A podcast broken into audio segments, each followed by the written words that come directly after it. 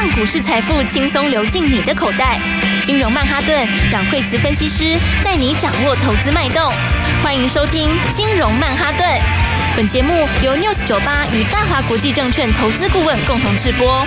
大华国际投顾一百零二年经管投顾新字第零零五号。欢迎收听今天的金融曼哈顿，我是 Alan，在我身边的是台股天后阮慧慈老师。哎，大家好，老师，昨天美国四大指数都下跌，而且昨天台股的表现也不是很理想。那老师，你可不可以帮我们解释一下是什么原因呢、啊？哦，对啊，最近的话因为跌很多哈，然后的话，呃，最近的话当然就是昨天美国也是跌，美国昨天的话有一些利空，那但是昨天美国股市的话，嗯，其实相对来说的话是三大指数是都往下面走，然后那么费半的话，让半导体地方比较这个最近这几天的话比较稍微比较弱一点点，那再来的话，其实比较大的原因是因为说说呃一方面昨天又出现了那个就是第一共和银行啊又来了哈，第一共和银行的事情是。哦又来了哈，因为他昨天的话。就一口气跌四成，那为什么呢？因为就是说它的这个整个资金大量流出，然后就大家有还是在持续在提点之中，那所以就引起了大家对这个金融体系上面，呃，是不是又要卷土重来了？又有这样的一个恐慌，然后所以呢，昨天的美国指数化呢，第一个就受到第一共和银行事前的影响，那再来的话还有就是最近大家在讨论美债的上限，那叶伦也有出来讲话嘛，对不对？然后所以呢，这个昨天美债的话呢，这个的殖利率有一些改变，那所以的话这几个事情来。看的话，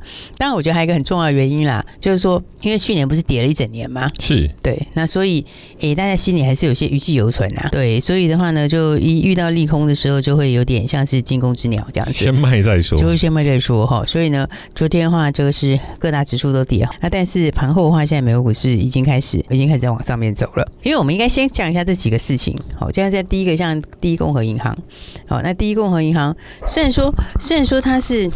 这个存款还是有持续流出啦，是，但是这个事情其实也不是新鲜事哎、欸。对啊，这不是美国政府已经说个人户一定都拿得到钱了吗？对啊，那当然的话，如果你是的话，你会不会去提钱？还是去提？你还是会去把它转到别地方吗？是不是？对对对对，所以，所以这是这个是应该是正常的人性反应吧？是，对，有可能就是先还是先转一些出去再看看这样子嘛？对啊，对不对？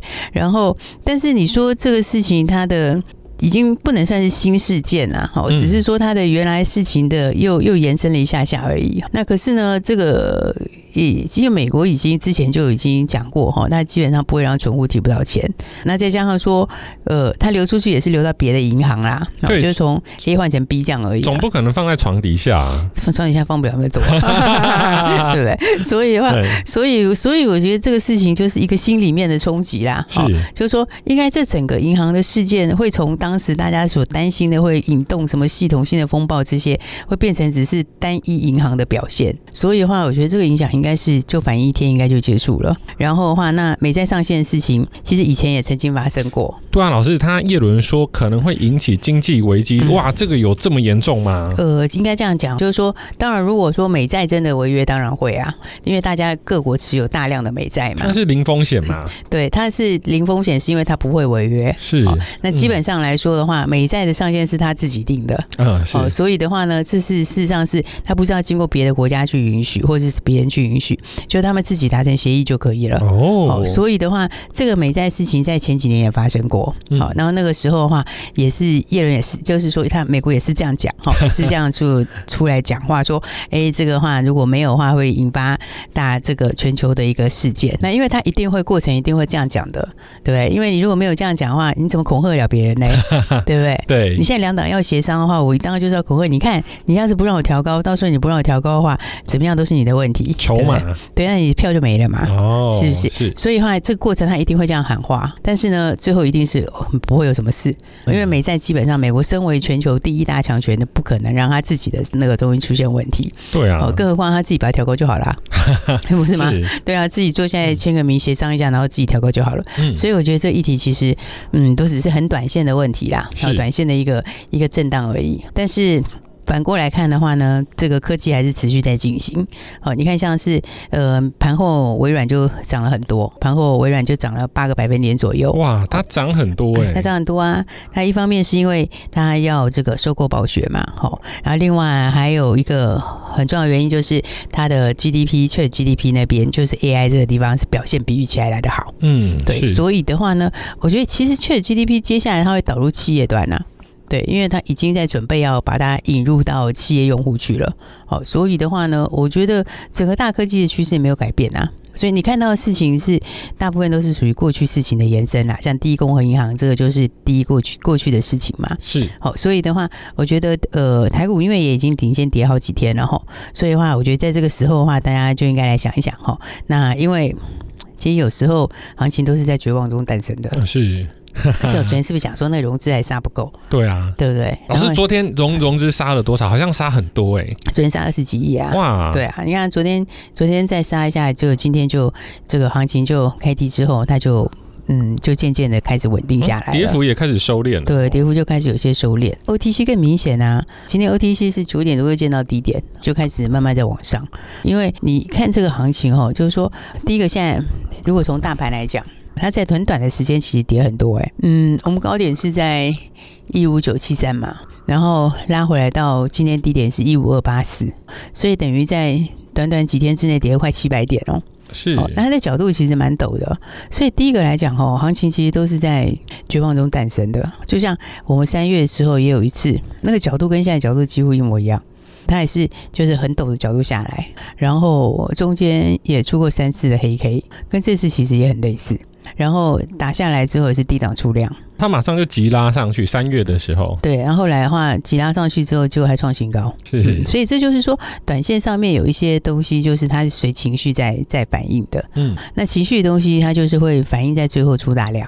对，老师，因为很多投资人都觉得，从今年的一月开始涨，二月开始涨，哎，够了吧？三月哦又继续涨，四月初上半月的时候也是持续在涨，所以很多人其实他一直站在空方。那现在哎，好像终于跌下来了。那但是其实，当然跌势是比较惊人，但今天除了收敛之外，量好像也没有这么的多。对，因为通常来讲的话，你如果说是恐慌性的卖压，好，它最后就是低档会出量。那出量因为就大乱砍嘛，哦，不管什么好坏股票都一起砍，多杀多，就无差别的下跌。然后所以跌完之后的话，那通常下一步就是量缩，就是量缩止稳。然后再来的话呢，呃，你一再出量的话，就开始往上。所以其实我觉得你手上的话，就是现在我觉得不用很悲观哦，因为第一个来讲的话，呃，现在 K D 也到低档了，然后现在五日线其实连五日线的乖离都蛮大的，所以这种情况它其实就是随时会准备反弹。那随时准备反弹的话，个股一定会弹在前面。所以你看大盘，大盘其实这次它没有到三月的低点，然后大家会说，哎，破季线。但是季线，我认为其实季线破不破都是买点呐，因为第一个你有讲过嘛，它现在短期内季线还是会持维持上扬嘛。是。再来，你如果把时间再拉长一点看的话，其实它就是一个大底啊，对不对？它这个大底就是一段一段的上去。你用最近其实今年以来的话呢，从农历年之后，它就是一个很大的箱型。那这个箱型里面，呃，上次三月中是一个低点嘛，好，就是它上去以后是过高，而现在的话回来，它还没有碰到那个点。但是这个大箱型的话，那其实有很多个股是可以赚很多的。是，哦所以今年的话，上半年的话是选股不选市啊，因为上半年指数它暂时不会走这么快，是因为它的年限还扣在高点嘛，对，不对？那年限扣在高点，所以它它会用这种这种一阶一阶的方式走，它就不会是一飞冲天。但那就是一个过程，那个是你在转多的过程。嗯，好，那你到六月的时候，我们的年限就会开始扣到现在的位置以下。现在点数以下，所以年线就可能会翻阳。好，那年线一翻阳之后，你就会真的排成多头了。是，就是属于多头标准的多头排列。所以老师，我们就是判断接下来的行情是不是继续维持在整理跟支撑这个阶段嘛？我觉得大盘它就是还是那个大箱型啊，但是那个大箱型现在来看它是箱型低点。嗯，好，所以的话，我觉得基本上它随时都会反弹。那 OTC 我们那天讲，OTC 年线都翻阳了。OTC 是转转中长多喽，是。哦，它其实是转中长多的时候，那你拉回来的时候，其实就是要找好股票了，嗯，对，所以的话呢，我觉得 今天来讲的话，就是初步准备，还有初步准备要开始止跌反攻了，好，所以它大家呢，基本上我觉得就不用太恐慌，然后因为因为很多事情，我觉得你要看长还是看短呐、啊。就像我们在讲说台积电的事情，那有些人会说，哎，第三季还有一些库存调整，然后所以的话，看短的就会说，呃，这样好像比预期的这个比预期的这个好像差一点点。好，有些人就觉得不如预期这样，但事实上台积电自己是上去的，那第三季是上去的，它只是说有一些区块还有一点调整，对，所以你看短的会觉得，呃，好像还有一点调整，可是你看长的人就是。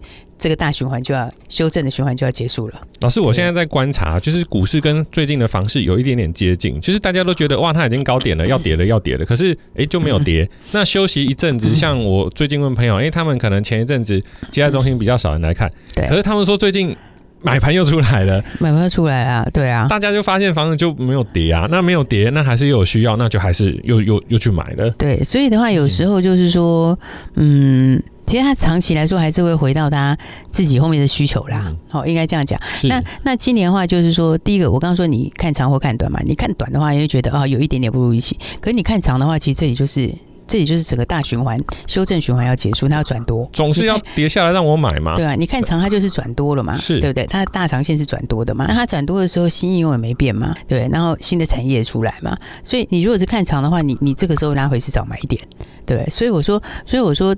那什么样的人会赚钱？好，通常我是觉得你用大方向去看，他会赚大钱。嗯，好，因为你看短的去做，你可能是做这一小段拉回这几天，对。可是你做长的后面是很大段啊，所以的话就是看你看长还是看短啊。好，那我是觉得基本上应该是这个时候拉回去找买点。嗯，好，所以的话好股票的话还是要找布局的买点。好，那加上的话，产业上面来说，今年新产业真的很多，是，所以的话，接下来的话，四月刚好也跌完了，接下来的话呢，大家就要把握后面的机会喽。好，各位听众朋友，那我们先休息一下，马上回来。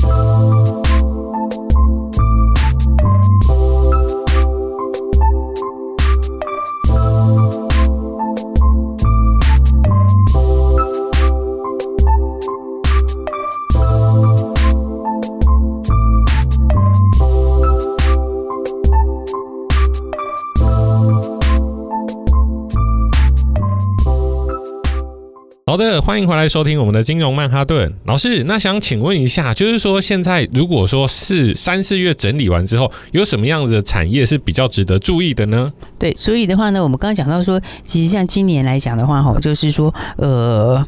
AI 没有变嘛？那军工其实也没变。那军工的话呢？呃，现在全世界大家都在增加它的这个军备预算嘛。是。那其实第二季回来，就是五月份开始还有很多事情。应该说五月开始的时候呢，那么呃，我们有五二零嘛，对不对？对。然后再加上呃，军火商要来了。是。那军火商要来的话，那么其实台海就是台台湾美国就是扩大合作啦。那所以这部分的话，我觉得像这个军工军工概念，其实他们是。慢慢在创新高啦，就是说还现在还没有整个一路都全部都喷出去。可是你看今天呃也是轮流在创新高。你看像昨天的宝顺不是涨停吗？那今天的话是宝一，现在换宝一创新高，所以它其实是轮流在创新高。那这些概念跟什么有关？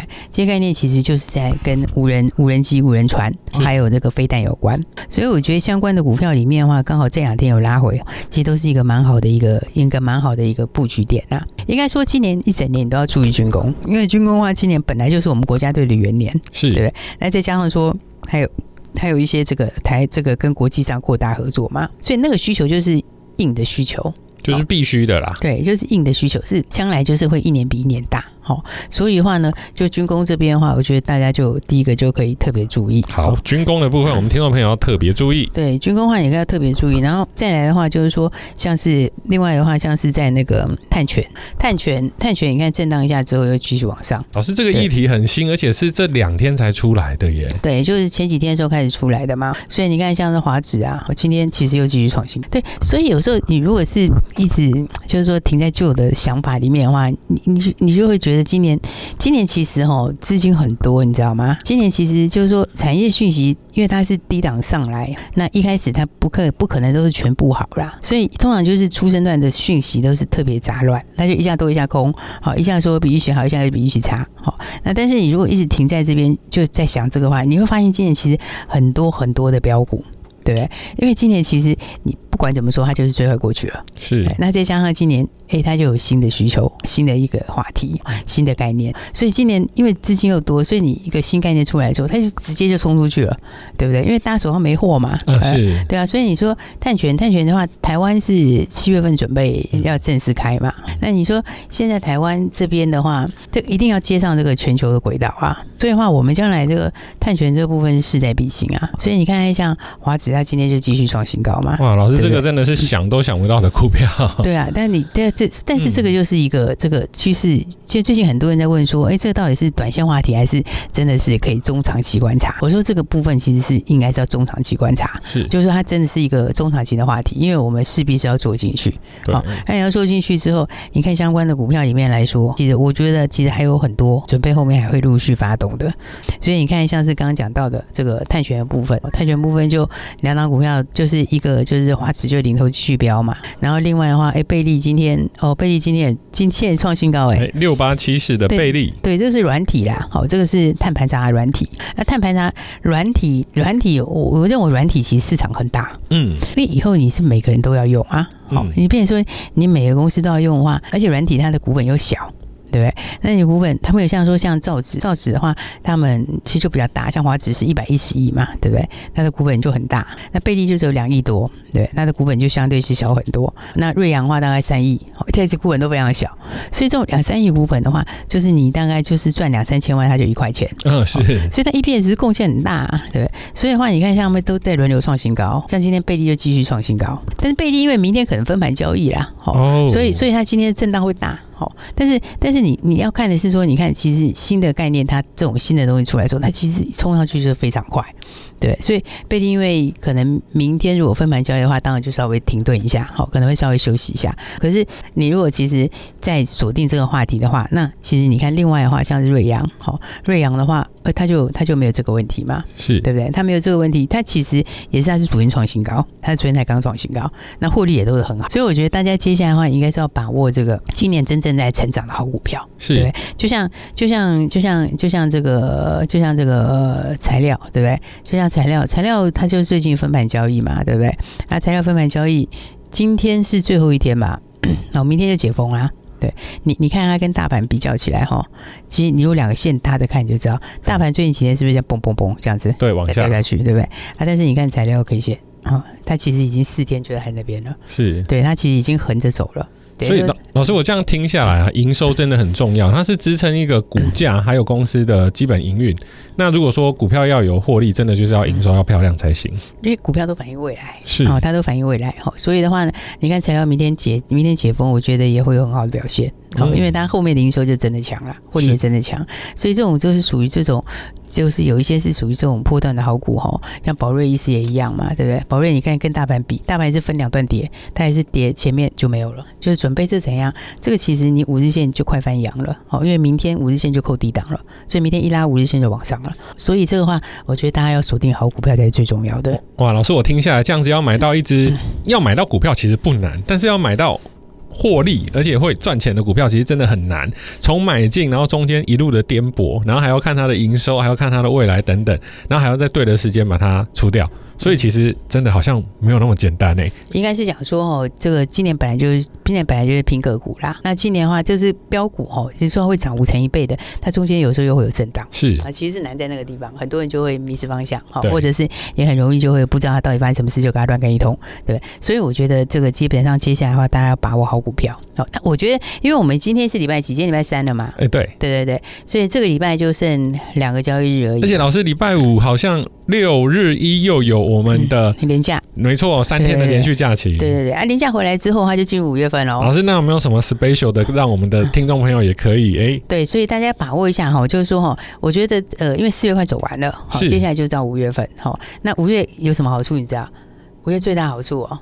就是从低档开始，我跟你讲，这个 低档就最大的利多，你知道吗？对，因为四月开始的时候是开始在上面，它是在上面开始的，这就比较尴尬，对不对？然后的话，三月也是在上面开始的，对，对。但是但是五月，因为它四月。后面跌这一段，而且最近几天跌快七百，哎，对，几天就跌七百，所以你空间都跌出来了。老师，我们还有二十秒。对，老师，我记得你刚刚还有讲一个关键数字叫五二零，对，还有五二零，对不对？对，然后还有政策做多，所以的话呢，来我们五月份的话呢，这个新的标股大家赶快跟上来。好，好，我们今天限时限量给大家限时限量的名额，好，大家记得，对，special 就是八月五日的标股，大家一定要把握了。好，那谢谢老师，各位听众朋友，赶快把握机会，待会广告有电话，直接来电，电话就在广告里面。谢谢，谢谢。